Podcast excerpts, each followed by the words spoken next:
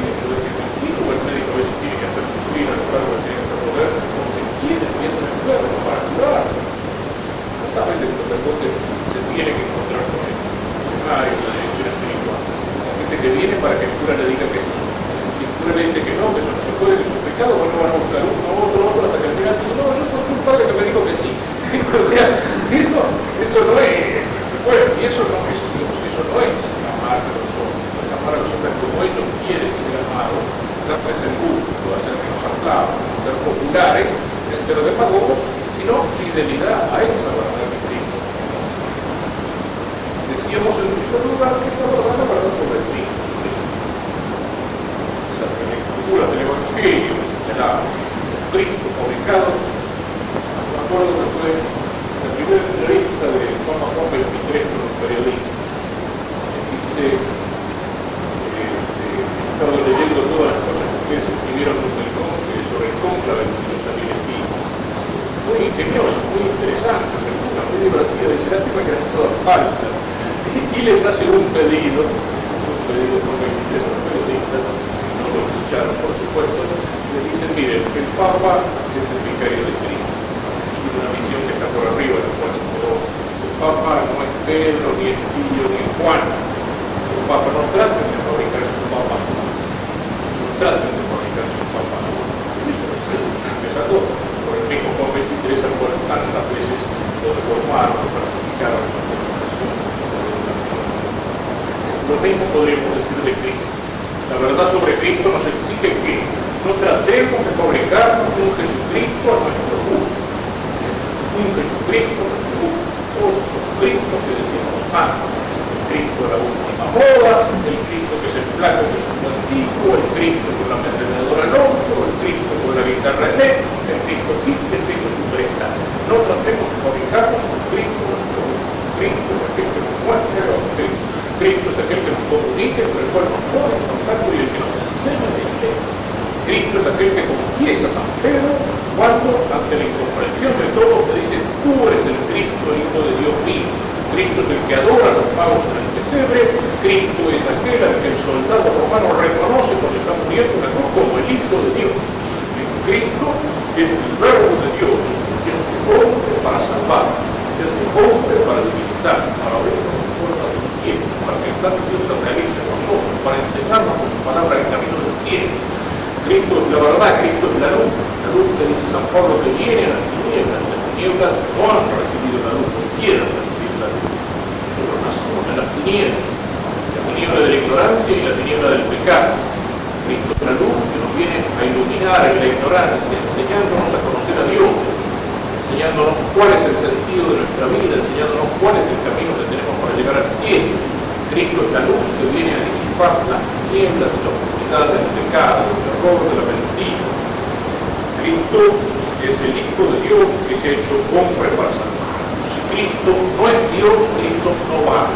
Es estúpido querer aceptar a Cristo. Si para mí Cristo, yo lo admiro, lo quiero mucho, es un tipo extraordinario, un gran personaje en la historia, para mí es un ejemplo, para mí es un líder, pero no, Dios no. Eso no vale, no sirve. No hay un término medio en la aceptación de Cristo. Cristo no podemos decir que un gran moralista, un gran jefe, un gran caudillo político, eh, o como decíamos antes, fue el primer parasitólogo. Cristo o es Dios o no es nada. Cristo o es Dios o no es nada. Si Cristo no fue Dios, Cristo fue un loco, Cristo fue un estapador, Cristo fue un macaneador. Porque Él se presentó así. Se presentó como el Hijo del Padre, se presentó como el que viene al Padre, como el que conoce al Padre, como el que viene para salvarnos, como el que viene para morir por nosotros, como el que tiene poder para perdonar sus pecados, como el que tiene poder y conocimiento para enseñar al Padre. Entonces, si Cristo nos dio todo eso que era, era la ilusión, se nos dio, pero mentiroso. No hay término medio con. O lo aceptamos diciendo que sí, y lo aceptamos en toda su realidad de Dios y de hombre, de Dios infinito y de hombre perfecto, o si no, mejor, papá, no hablemos de Cristo. Digamos lo que queremos, sí, pero no lo pongamos a Cristo la verdad sobre Cristo, que es la verdad total sobre el Señor. Y esa es la que tenemos que enseñar. Ese es el punto de partida de todo nuestro de todo nuestro apostolado, de toda nuestra vida, de toda nuestra acción cristiana aquí en la tierra. Dice el Papa, desde esta fe en Cristo, ese es el punto de partida, desde el seno de la Iglesia somos capaces de servir al hombre, a nuestro pueblo, de penetrar con el Evangelio de su cultura, transformar los corazones, humanizar los sistemas y las instituciones. Toda la misión que puede tener el cristiano para cambiar al mundo parte de esa fe en Cristo.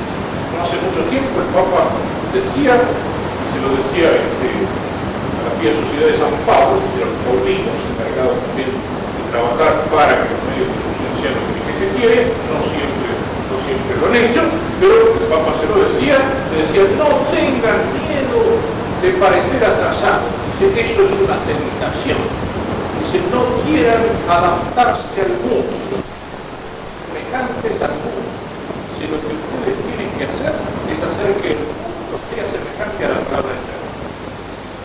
Hacer que el mundo sea semejante a la palabra de Dios. No hacer al mundo, a la moda, al mundo, a la caminar lejos de Dios, lejos de Cristo, sino trabajar por más que difíciles para que el mundo se transforme de acuerdo a la palabra, de acuerdo al corazón de Cristo, de acuerdo a la palabra eterna. Esa es nuestra misión y por eso esa misión tiene que partir desde la realidad de Cristo. Cualquier silencio, sigue diciendo el Papa, mutilación o inadecuada acentuación de la integridad del misterio de Jesucristo que se aparte de la fe de la Iglesia no puede ser el contenido válido de la evangelización. Hoy bajo el pretexto de la piedad que falsa, bajo la apariencia engañosa de la predicación evangélica, se intenta negar al Señor Jesús vivía un gran obispo en medio de una duda triste siglo Juan. Y agregaba, yo digo la verdad para que sea conocida por todos la causa de la desorientación. No puedo caminar. Esa es nuestra práctica, nuestro con la palabra. Y eso sí tiene que manifestarse entonces con un llamado. Los hombres, con nuestro compromiso con por continuar la obra y la misión de Dios. El Papa repite aquello que es un poco de nuestro programa.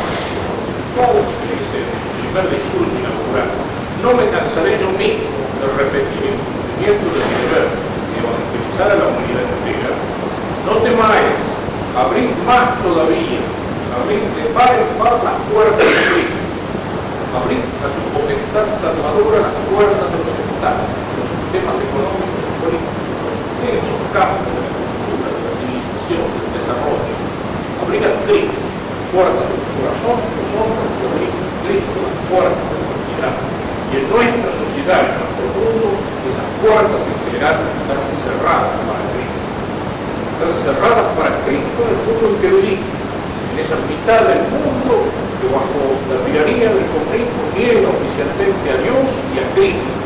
Y dice dice que Dios es una alienación, es un invento, es una locura del hombre que tiene que ser arrancado del corazón de los hombres por cualquier medio. Pero las del corazón de los hombres, las puertas de la sociedad, son también muchas veces cerradas para Cristo en nuestro mundo que se llama occidental y cristiano. Cristo no reina en nuestro mundo, reina en las palabras, es algo que queda muy bonito, muy lindo en los discursos, escuchamos hasta ¿eh? los valores permanentes, ¿eh? nuestra civilización occidental y cristiana, la defensa de los valores del cristianismo, eso en los discursos suena fenómeno, trata de ir más allá de los discursos, las puertas para Cristo se cierran. Lo hemos vivido no hace mucho en nuestra patria, ¿cierto? Cuando hay un tímido intento, un tímido intento, digo, de que Cristo vuelva a entrar en la escuela o en la enseñanza, se arma un escándalo en todo el país. Mucho Cristo en los discursos. Pero cuando un tímido intento de que Cristo entre, ni siquiera, digamos, en toda la verdad de la enseñanza de la fe, recordando a los alumnos de las escuelas que nuestra patria nació cristiana, que fue la fe de Cristo la que estructuró y construyó nuestra cultura, y que los hombres que nos dieron una patria, los conquistadores españoles, los ejércitos de independencia por nombres cristianos, cuando se trata de recordar esto a los alumnos, eso sirve para haga un escándalo, para que toda la prensa proteste para que se haga el recurso a la tradición liberal argentina, para que se hable de la ley 1420, ¿eh? para que proteste la DAIA, y al final mucho discurso de que somos una nación cristiana, pero los que tienen que guiar la enseñanza de nuestros jóvenes, ¿quiénes son? Dioses, son los masones, ¿eh? y son los mismos marxistas a los cuales se quiere combatir. Y ahí está el problema. ¿De qué sirve entonces toda la sangre que se derramó en qué sirve entonces? ¿En nombre de qué los que no se atreven a introducir a Cristo en la escuela? ¿En nombre de qué han matado guerrillas? ¿Qué es lo que estaban defendiendo? ¿Qué es lo que estaban defendiendo? Porque ahí está el problema.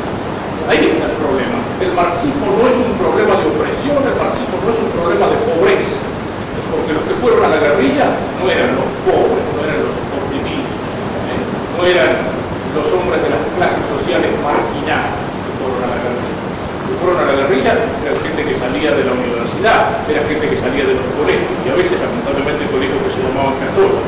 Los que fueron a, a, a la guerrilla salían de, de, familias de buena posición económica y a veces de muy buena posición económica. ¿eh? Porque el marxismo no es un problema de hambre, de estómago vacío. ¿eh? No es un problema de opresión y de pobreza, sino que es un problema de cerebro vacío y un problema de almas vacías. ¿eh? Almas a las cuales se ha vaciado de contenido muchachos que viven y que tienen generosidad y que tienen un ideal, pero no saben para qué, no saben para qué, no saben cuál tiene que ser el ideal, ni su visión de la sociedad, ni su sentido del mundo. ¿Por qué? Porque su alma ha sido vaciada de Cristo. ¿Eh? Porque en la escuela les enseñaron un montón de nociones puestas uno al lado de otro, nuestro bachillerato enciclopédico, donde todo importa menos lo único que es Cristo está ausente. Y las puertas de nuestra enseñanza están cerradas para Cristo está cerrada para Cristo en muchas partes de la vida de nuestra familia. Por eso vemos y vivimos tantas tremendas crisis familiares, porque la familia no se distinta sobre la única roca en la cual puede edificarse, que es el verdadero amor de Cristo. Está cerrada para Cristo las puertas de la política, las puertas de la economía. Por eso vivimos las cosas que vivimos en nuestra patria. Por eso la por eso el escándalo, por eso el robo descarado, por eso el aprovechar, por eso las situaciones que no tienen salida, no tienen otra salida. Mucho se habla de los cambios de estructura, mucho se habla de los cambios institucionales, lo que está podrido, lo que está envenenado es el corazón de los hombres. El problema es que otra cosa, hemos olvidado, somos cristianos, hemos olvidado de Dios, hemos olvidado los mandamientos de Dios. Eso es lo que está envenenado, lo que dice el Evangelio. Lo de afuera lo que contamina, lo que mancha el hombre, sino lo que sale del corazón del hombre. El corazón del hombre es donde nace el odio, es donde nace la envidia, es donde nace la, la codicia desenfrenada de las riquezas, el afán de poder, el afán de vanagloria, de figurar, de aparentar, de ser más que el otro. Todo eso está en el corazón del hombre. Puede cambiar el corazón del hombre en Cristo. Por eso hay que abrir a Cristo primero los corazones de los hombres hay que abrir a Cristo las puertas de la familia, hay que abrir a Cristo las puertas de la enseñanza, hay que abrir a Cristo las puertas de la vida entre los hombres. La mayor locura de los tiempos modernos, decía Juan XXIII, la matriz magistra, que es pretender edificar un orden social sólido y estable, prescindiendo del único fundamento que puede existir para ese orden, que es Dios. O sea, al margen de Dios, sin Dios, contra Dios, prescindiendo de Dios, aunque nos llamemos cristianos, pero Dios en los discursos, pues Dios no entra en la vida privada, Dios no entra en los negocios, Dios no entra en la vida de familia, Dios no entra en las diversiones, Dios no entra en los medios de comunicación, es una persona importante que está en cargo muy orientada culturalmente, no se podía colaborar con, gente que en el campo de la educación, sí, esos programas no rinden, mi función es hacer rendir económicamente. ¿eh? Bueno, es todo profundamente subversivo. Un hombre que piensa así, aunque tenga que eh, estrellas de cualquier grado, y aunque a lo mejor haya combatido en contra de la guerrilla, es profundamente subversivo, es destructivo de las almas y de las conciencias. Es mucho más peligroso que el muchacho que va a poner una bomba que va a secuestrar a alguien. Ahí está la subversión, ahí está el desorden profundo. El desorden no es cuando hay tiros en la calle, es como cuando se pone una bomba, cuando se secuestra a alguien o cuando se asalta un banco o cuando hay manifestaciones que rompen los vidrios, o cuando los está llena. Eso es una manifestación exterior del desorden, pero el desorden es algo mucho más profundo, mucho más profundo. El orden no es el orden aparente, el orden exterior, de que las calles estén limpias, que el tránsito funcione, que no haya lío, que en la universidad los alumnos vayan a clase con, con, con, con salto y corbata y se porten bien. Eso es, eso es una apariencia, es una cáscara de orden, ¿cierto? Que fuera del orden es un orden puramente exterior. En los campos de concentración hay orden, nadie se mueve, nadie protesta, todo funciona. No, no, un orden fabuloso, los, los cementerios también, que hablan de quietito el dicho, no se me ocurre hacer problema en el dicho del vecino, digamos, pero el orden no es esa apariencia exterior del orden. El orden es el orden querido por Dios, a través de la creación, es el orden natural del hombre y de la sociedad, y es el orden sobrenatural de la gracia puede haber un orden que sea una cáscara, que sea una apariencia de orden cuando todo por orden está envenenado, cuando todo está podrido. Y entonces la subversión que es es lo que destruye el orden. Y eso no se agota en el tipo que pone la bomba que tiene un día. La pornografía que destruye la familia es subversiva. La inmoralidad en los negocios y en las relaciones entre los hombres es subversiva. La estupidez de la televisión que envenena la gente de los jóvenes es subversiva. La escuela sin Dios es subversiva. Entonces todo esto es transformación profunda, es la ausencia de Cristo en la sociedad, la ausencia del reinado de Cristo. Son las puertas de la sociedad, son las puertas de la familia, son las puertas de la prensa, son las puertas de las escuelas, de la universidad, las puertas de la vida social y económica que no están abiertas a Cristo, del Papa, sino que están cerradas para Cristo, están cerradas para Cristo. Solamente esa luz divina que viene desde lo alto puede iluminar los corazones de los hombres, puede transformarlos y transformando los corazones de los hombres puede llegar también a transformar las cosas. No es, no es la primera visión, pero es una consecuencia de esa primera visión de Cristo, que es cambiar con la luz de la fe que nos ilumina el camino y con la fuerza de la gracia, dar la fuerza para el combate, que es cambiar el corazón solamente cambiando el corazón del hombre se puede cambiar también la escuela, la sociedad, la vida, la relación entre los hombres y edificarla de una manera ¿eh? sobre la ley de Dios, natural y sobrenatural, abriendo, no decíamos, las puertas para el Y esto es lo que podemos decir como la posición de la iglesia. Y esto es lo que nos lleva a la segunda verdad que se pone el Papa, que es la verdad sobre la iglesia. Pero la iglesia precisamente también hay un error. Como Cristo se lo ha querido a veces hacer solamente un hombre, también a la iglesia se le quiere hacer a veces algo que sea puramente humano. También son muchos que hablan de la iglesia. Muchas veces se quiere de la iglesia un instrumento al servicio de intereses, de intereses económicos, de intereses sociales, de intereses revolucionarios, se quiere hacer de la iglesia a veces un partido, se quiere hacer un se quiere hacer fuerza expresión para determinados intereses, se mira a la iglesia solamente como una institución humana, como un factor de poder, como una fuerza pesa en la sociedad, y la iglesia no es eso, no puede ser, mira, La iglesia como Cristo es una realidad humana, pero una realidad humana y divina. Se olvida ese aspecto divino de la iglesia, no se la puede entender en lo que la iglesia tiene de realidad humana. Si nos olvidamos que Cristo es Dios, no lo podemos entender como hombre. Papa señala este rol también, que advierte a veces un cierto malestar respecto a la interpretación misma de la naturaleza y de la misión de la Iglesia. Se alude, por ejemplo, la comparación que algunos establecen la Iglesia y el reino de Dios. Este, o el reino de Dios, vaciado de su contenido total, es entendido en un sentido más bien secularista, puramente humano. Al reino no se llegaría por la fe y por la pertenencia a la Iglesia, sino por estructuras y por el compromiso sociopolítico. Allí donde hay un cierto tipo de compromiso y de praxis por la justicia, allí estaría ya presente el reino. Se olvida de este modo que la Iglesia recibe la misión de anunciar el reino de Cristo y de Dios, de instaurarlo en todos los pueblos la tierra la semilla y el principio de ese reino en una de sus hermosas catequesis, el Papa Juan Pablo I, hablando de la virtud de la esperanza, advertía. Un error, en cambio, afirmar que la liberación política, económica y social coincide con la salvación de Jesucristo. El reino de Dios se identifica con el reino del hombre, ¿cierto?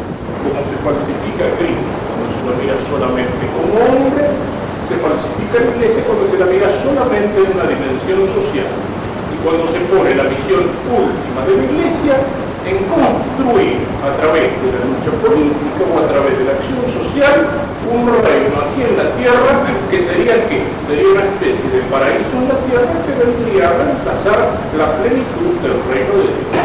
Esa es una mutilación, es una falsificación de la iglesia que la vacía de todo contenido divino, de todo contenido sobrenatural. Y aparte de eso, es una irrealidad, es mirar la virtud teologal de la esperanza. La virtud teologal de la esperanza nos lleva a qué? Lleva a mirar hacia el destino último. El destino último para el cual Dios llama al hombre, que es el encuentro definitivo del hombre con Dios en el reino de los cielos. Esa es la virtud teologal de la esperanza. Todas las esperanzas humanas son legítimas tanto cuanto son un camino que nos va llevando hacia esa esperanza final es lo que tenemos en la oración. La oración de la esperanza es el Padre Nuestro. ¿Qué es lo principal que le pedimos al Señor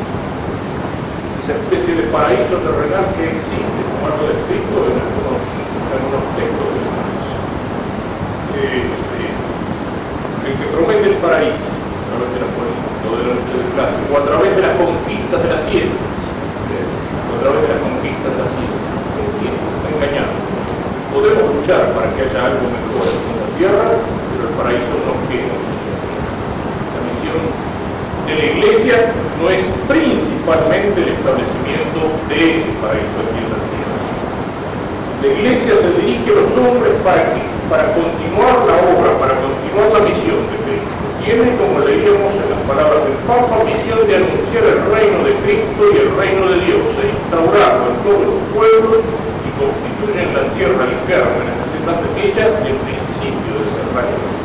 Para esto la iglesia predica una palabra que no es palabra de hombre, recuerda el Papa citando a San Pablo, sino palabra de Dios. O sea, no son programas humanos, no son plataformas humanas, no es una filosofía humana, que la iglesia predica esa palabra de Dios. La iglesia no es dueña de esa palabra de Dios, no es dueña de esa verdad. La ha recibido de Cristo, tiene que custodiarla, meditarla, profundizarla y tiene que transmitirla a los hombres. Pero la iglesia no es dueña de esa verdad. El predicador no es dueño de esa verdad. Y eso lo recuerda el Papa. Evangelizar esta misión esencial, la vocación propia, la identidad más profunda de la iglesia enviada por el Señor y envía a su vez a los evangelizadores a predicar, no a sí mismos, sus ideas personales, sino un evangelio del que ni ellos ni ellos son dueños y propietarios absolutos para disponer a su gusto. La Iglesia tiene que conservar la fidelidad esencial a esa palabra que ha recibido.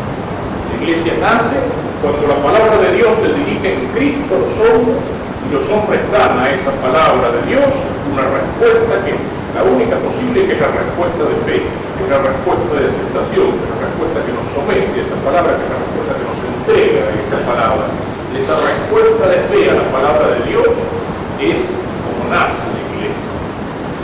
Nace de la respuesta de fe que damos a Cristo. Y nosotros, nos recuerda el Papa, nosotros nacemos de la iglesia. Nacemos de la iglesia a aceptar esa palabra. La iglesia continúa la misión de Cristo aquí en la tierra. ¿Y Cristo qué es lo que vino a hacer aquí en la tierra? Cristo vino con la fe a iluminarnos el camino, a hacernos conocer al Padre y indicarnos cuál es el sentido que, viene, que tiene nuestra vida aquí en la tierra y a dónde tenemos que llegar en el cielo. La palabra de Cristo es luz, que muestra el camino, que nos hace conocer a Dios y a nosotros mismos. Y el plan de Dios sobre nosotros. Dios es el Padre que nos ama, que nos llama, que nos espera al final del camino. Eso, para eso vino Cristo. Pero Cristo vino también para darnos con su gracia la fuerza para salir del pecado, de la esclavitud del demonio y para tener fuerza para recorrer ese camino. Eh, no basta conocer a Dios y conocer cuál es el camino que tenemos que recorrer, porque ese camino está por arriba de nuestras fuerzas humanas. Y Dios nos da con su gracia la fuerza para recorrer ese camino. Esas son las dos cosas que nos viene a traer Cristo la fuerza de su gracia en la caridad y la luz de su palabra en la fe. La iglesia tiene que continuar la misión de Cristo. La iglesia tiene que continuar la misión de Cristo como enseñando la verdad, predicando la palabra de Cristo con fidelidad, predicando el Evangelio, enseñando a los hombres a conocer a Dios, conocer al Padre, a conocer cuál es el camino que tienen que seguir para eso, a conocerse a sí mismos.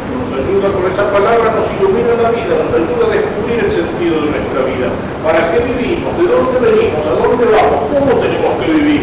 La respuesta a esas preguntas fundamentales que el hombre tiene que plantearse si quiere vivir no como un animal, sino como un hombre, sabiendo por qué y para qué vive. Para eso la iglesia nos ilumina con la palabra del Evangelio, con la palabra de Cristo.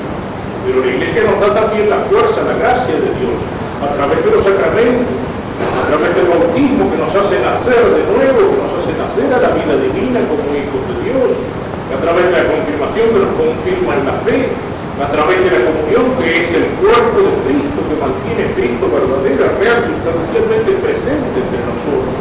Cristo la ascensión sube al cielo, pero queda aquí en la tierra escondido su divinidad presente en esa Eucaristía que hace la iglesia con la cual nos alimenta, nos da fuerzas, las fuerzas del alma para que podamos caminar ese camino, para que podamos vivir esa vida cristiana que no es fácil, a veces está por arriba de nuestras fuerzas embargo, Dios no nos manda nada imposible. Imposible para nuestra fuerza sola, sí, pero imposible para nuestra fuerza. Más la gracia de Dios, no. Cuando Él nos manda, cuando Él nos pide algo, nos da la gracia para eso. La iglesia es el instrumento por el cual nos llega Dios. La iglesia nos acompaña desde el momento del bautismo hasta el momento de nuestra muerte, con la solución de los pecados, con la unción, con el matrimonio la unión de amor entre el hombre y la mujer que tiene que ser el fundamento de esa familia cristiana de la cual hablábamos antes. Esa es la misión fundamental, esa es la misión esencial de la iglesia iluminarnos el camino con la palabra del Evangelio y alimentarnos a través de los sacramentos con el perdón de Cristo, con la gracia de Cristo, con la fuerza de Cristo, para que podamos caminar por ese camino que nos está iluminando, que nos está señalando la luz del Evangelio. Y entonces en lo otro, Y en lo otro tenemos aquello que dice el Señor en el Evangelio. Buscar primero el reino de Dios, justicia y todas las otras cosas se nos darán por añadir. Eso quiere decir que el cristiano tiene que pensar nada más que en el cielo y olvidarse de la realidad terrena. No, de ninguna manera. Porque el cristiano el cielo no gana así, precisamente. Aquí en la tierra cumpliendo con su deber, aquí en la tierra viviendo como cristiano, aquí en la tierra viviendo como cristiano, no solamente en su vida personal, en su vida privada y en su vida íntima, sino también en su vida social. Pero esa es la manera principal de trabajar de la iglesia. No es, en primer lugar, el compromiso temporal. Primero el reino de Dios, su justicia, y todas las otras cosas se estarán por añadir. No es buscar en primer lugar el cambio de estructura que tanto se habla, sino en primer lugar que Cristo viva en el corazón de los hombres. Si Cristo vive en el corazón de los hombres y cambia el corazón de los hombres, esos hombres cristianos y que viven como cristianos no solamente Cristo en un rinconcito del corazón, Cristo en toda su vida cristiana, esos hombres cristianos son capaces de cambiar también la sociedad. Pero para eso es necesario que esto cambie primero nuestro corazón, que empecemos a vivir como cristianos. Y si soy cristiano en serio, no en algún rinconcito, voy a ser cristiano en mi vida de familia, voy a ser cristiano en mi vida de trabajo, voy a ser cristiano en mi vida de relación con los demás, voy a ser cristiano en la responsabilidad que tenga en la sociedad en cualquier nivel que sea. Y entonces sí, ahí ese es el cambio verdadero. Ese es el cambio verdadero. Muy fácil reunirse en una mesa de café, criticar la situación del mundo y traer soluciones maravillosas y cambiar el mundo y sus alrededores en una mesa de café, en una mesa redonda de televisión, en un debate político o en un discurso. Es muy fácil todo el mundo piensa el cambio de qué? El cambio de las estructuras. ¿Quién tiene la culpa de que las cosas andemos mal? Y bueno, la tiene la jerarquía internacional, la tienen las empresas multinacionales, la tiene la trilateral, la tiene... ¿eh? Cambiar aquello que sí está mal, eso no. Empezar a cambiar ese pedacito del mundo que también anda mal y que soy yo, que es mi corazón, con sus podredumbres, con sus egoísmos, con sus pecados, que es mi vida de cristiano que soy tantas veces infiel y que tantas veces no me porto como cristiano ni vivo como cristiano, eso no. Prefiero cambiar todo el mundo, pero no cambiarme a mí No cambiarme a mí Prefiero hablar en la caridad y preocuparme, qué sé yo, por, preocuparme por, el hambre del mundo, por las situaciones de opresión y de injusticia que existen, y con eso se puede hacer una literatura fabulosa, pero después no me ocupo del tipo concreto que tengo a mi lado. Es fácil vivir la caridad cristiana concientizado y preocupado por todas las problemáticas con tal que se encuentren a más de 500 kilómetros de distancia. Es fácil amar. Alguien decía, y alguna vez lo hemos citado, alguien decía, este, mientras más amo a la humanidad, amo menos a los, amo menos a los hombres en concreto. No es tan difícil amar a 500 o a 600 millones de chinos. ¿eh? Si yo, ¿quién, ha visto un chino en su vida? Mejor habrá visto algunos sueltos por ahí. Pero decir que amo a 500 millones de chinos y que estoy preocupadísimo. Pero, digamos, amar en cambio al hombre concreto, al que tengo al lado, al vecino, compañero de trabajo, aquel sobre el cual puedo influir con mi palabra, aquel que lo puedo llevar a Cristo, aquel que lo puedo cambiar, aquel que lo puedo corregir, no, eso ya no es tan fácil. Ahí se hace difícil el vivir como cristiano. Pero esa es la forma que tiene la iglesia de transformar la sociedad. No pensar, porque miren, las mejores estructuras, sea que se ha oído tanto esa palabra estructura, y se podría incluso discutir, pero las mejores estructuras, teóricamente hablando, no sirve para nada cambiarlas si el hombre está podrido. Yo podría hacer, qué sé yo, un magnífico proyecto para poner en funcionamiento una empresa comercial. y hago estudios de mercado, eh, y hago estudios acerca de la organización de empresas y de relaciones públicas y estructuro el proyecto fabulosamente en el papel con un montoncito de organigrama. Pero después resulta que cuando tengo que elegir los tipos para trabajar en la empresa no los supe elegir, me elegí un montón de vagos y un montón de sinvergüenza. Y bueno, la empresa no funciona. Y por más que la estructura teóricamente sea maravillosa, la empresa no funciona. Uno podría organizar un equipo de fútbol con toda una serie de técnicas y de estudios, pero si después eligió 11 empataduras para integrar el equipo, todas, las estructuras del equipo y todos los proyectos no funcionan. Digamos, y eso es algo que precisamente pasa en la sociedad. Y es lo que nos puede dar también cuál es nuestra dimensión de cristiano para cambiar esa forma, como el como la semilla empezando a vivir como y haciendo de nuestra vida cristiana un testimonio de la verdad. Fíjense que al principio hoy decíamos dos palabras, dar testimonio de la verdad y hacer verdad. San Juan dice hacer verdad. ¿Cómo doy testimonio de la verdad? Con mis palabras. O sea, sin miedo, sin temor, sin compromiso, sin mutilar la verdad, dando testimonio de la verdad con mis palabras, pero doy también testimonio de la verdad por mi vida, los hombres están llenos de palabras y cansados de palabras. Si mi vida cristiana, todos los aspectos, me cueste lo que cueste, es coherente con mis palabras y con mi pensamiento cristiano, doy testimonio por mi vida de esa verdad.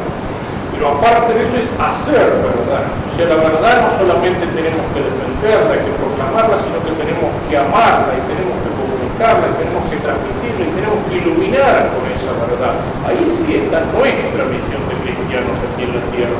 Con una verdad sobrenatural, iluminar la vida de los hombres. Y hacerle saber a los hombres que aquí en la tierra no existe un paraíso, que está del otro lado, pero también que tenemos que ganarlo aquí en la tierra. Y que si buscamos el reino de Dios y su justicia, las demás cosas se nos darán por Y que si buscamos cambiar el corazón de los hombres, ser que el cristiano viva como cristiano en su vida individual y en su responsabilidad social, como obrero, como comerciante, como padre o madre de familia, como profesional y como empresario, también podemos cambiar la sociedad. Si no, uno a veces se desalienta, uno a veces se desanima, uno dice, pero en el mundo que vivimos, ¿yo qué puedo hacer? ¿Yo qué puedo hacer? Yo no soy Carter, ni soy Resnet, ni soy el Ayatollah Khomeini, ni soy un personaje importante en la historia del mundo. ¿Qué puedo hacer? Yo no puedo cambiar el mundo. El mundo es así. Bueno, dejémoslo que siga así. ¿eh? El mundo puede ser una porquería, como dice el templo. Pero, ¿qué puedo? Entonces uno se desalienta y uno se desinteresa también.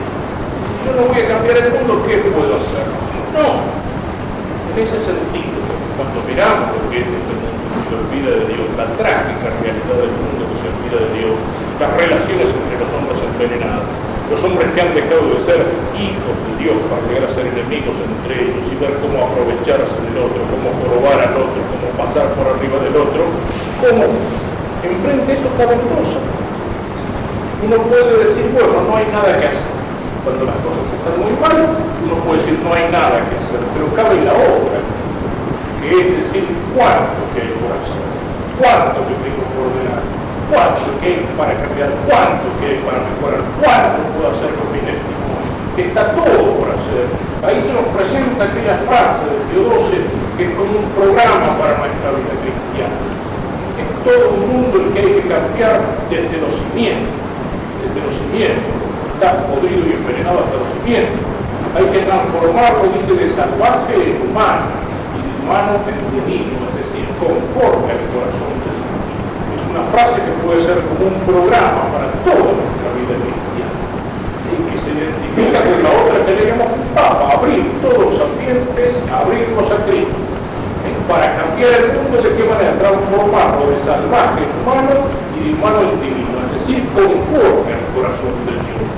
Aquella otra frase que citábamos de Pablo VI, no adaptarse no asimilarse a este mundo que está lejos de Dios, pero sí querer transformar el mundo para hacerlo conforme a la palabra de Dios. Esa es nuestra misión como cristianos. Y enfrente a eso uno puede decir, bueno, ¿yo qué puedo hacer para cambiar el mundo? Para cambiar el mundo por decreto no puedo hacer nada. Yo no soy el dueño de las Naciones Unidas y de las grandes potencias. Pero sí puedo hacer algo, algo, algo modestamente en el ambiente concreto donde Dios me ha puesto, modestamente en las responsabilidades concretas que Dios me ha dado, como estudiante o como profesional o como padre de familia con mis hijos, pero como amigo con mis amigos o en mi trabajo con los compañeros. Ahí es donde está mi testimonio cristiano, humilde, silencioso, callado de cada día, pero sin descanso, con constancia, que va